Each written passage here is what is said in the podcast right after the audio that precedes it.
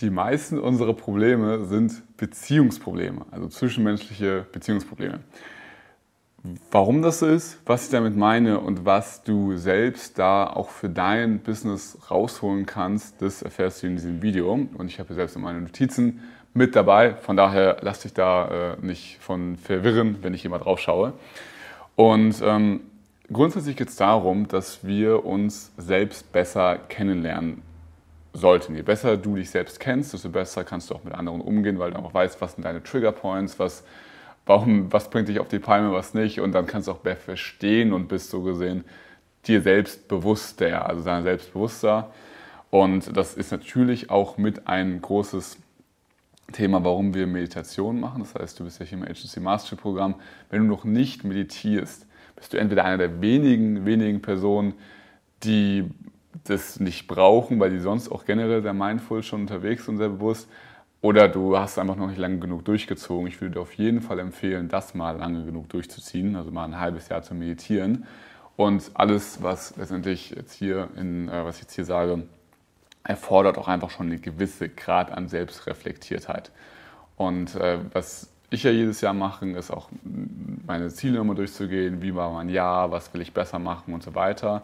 Das verlinke ich dir auch hier unterhalb dieses Videos nochmal, genauso wie ähm, meine aktuellen Meditations-Apps oder wie ich aktuell meditiere.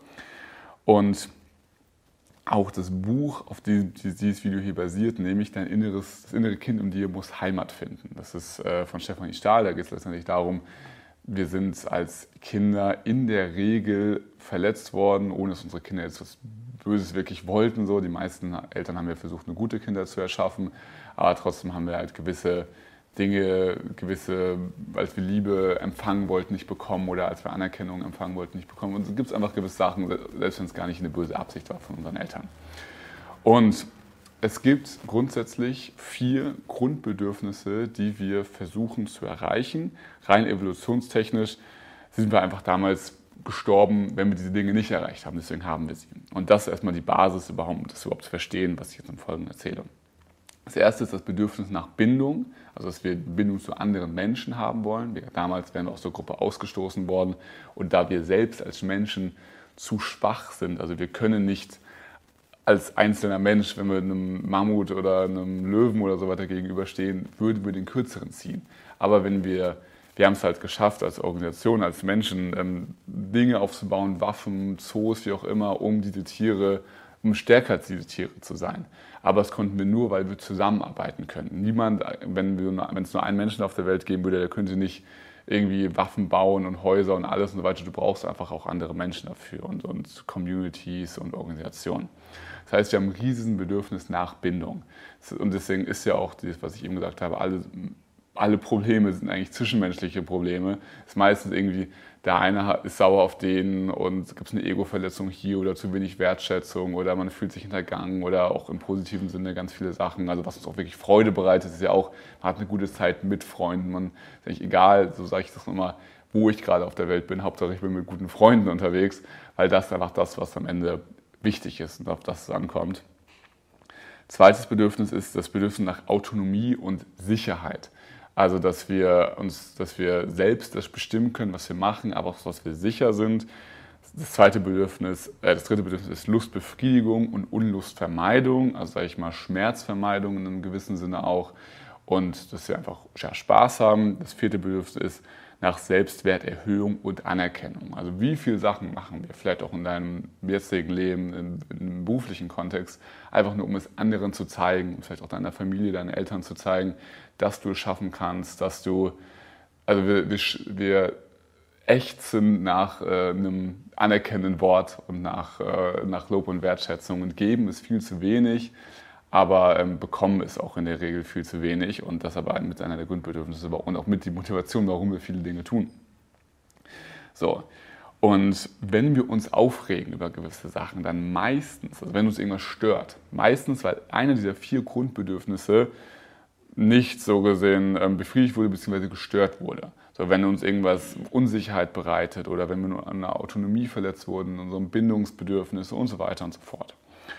So, und all diese Dinge ist so der eine Punkt, äh, den wir beachten müssen. Der zweite Punkt sind, dass wir aufgrund auch unserer Kindheit, unter anderem aufgrund unserer Erziehung oder auch von Freunden, mit denen wir umgeben sind und so weiter, oft ein verletztes Selbstwertgefühl haben. Das habe ich genauso wie du wahrscheinlich, wenn du das Video hier anschaust. Und das Ziel ist eigentlich nur daran zu arbeiten, dass wir, dass wir es immer weniger haben.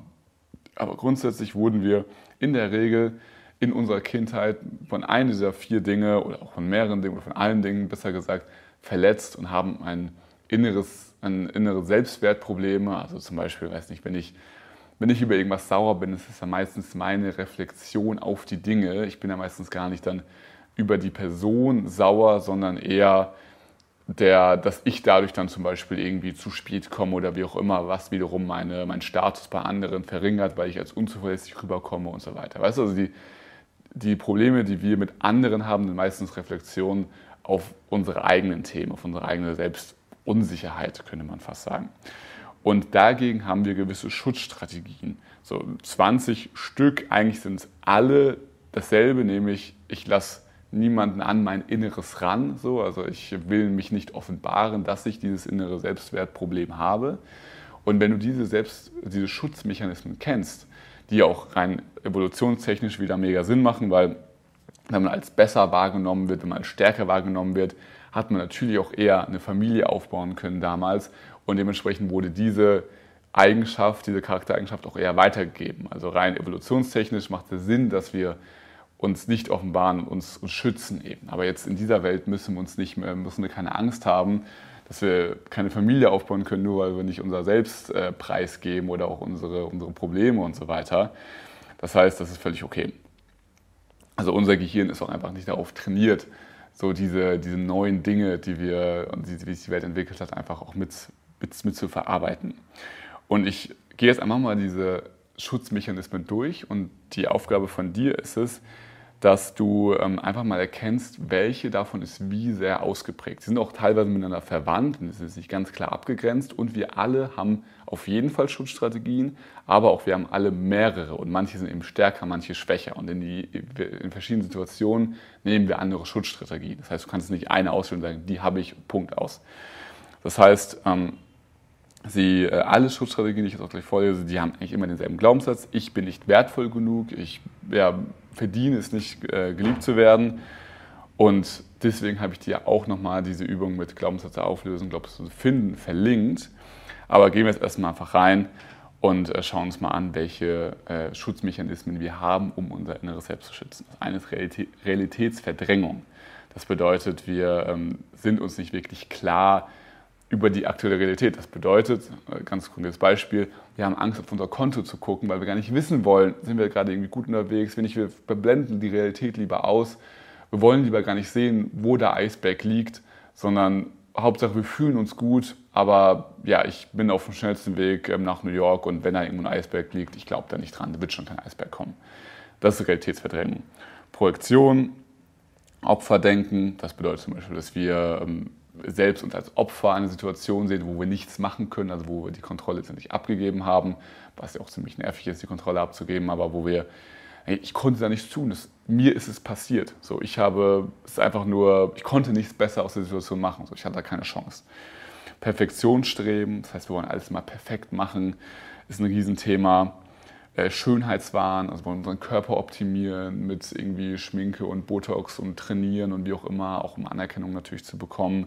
Sucht nach Anerkennung, genau das äh, genau geht damit einher. Harmoniestreben, also wir wollen bloß keine Konflikte, Probleme in auch in zwischenmenschlichen ähm, Kommunikation und so weiter erzeugen. Wir gehen lieber aus der Situation raus, anstatt uns zu streiten. Also lieber sagen wir nicht die Meinung des anderen, einfach nur um die die Harmonie, die Dynamik der Gruppe zu bewahren oder des Partners, der Partnerin, wie auch immer.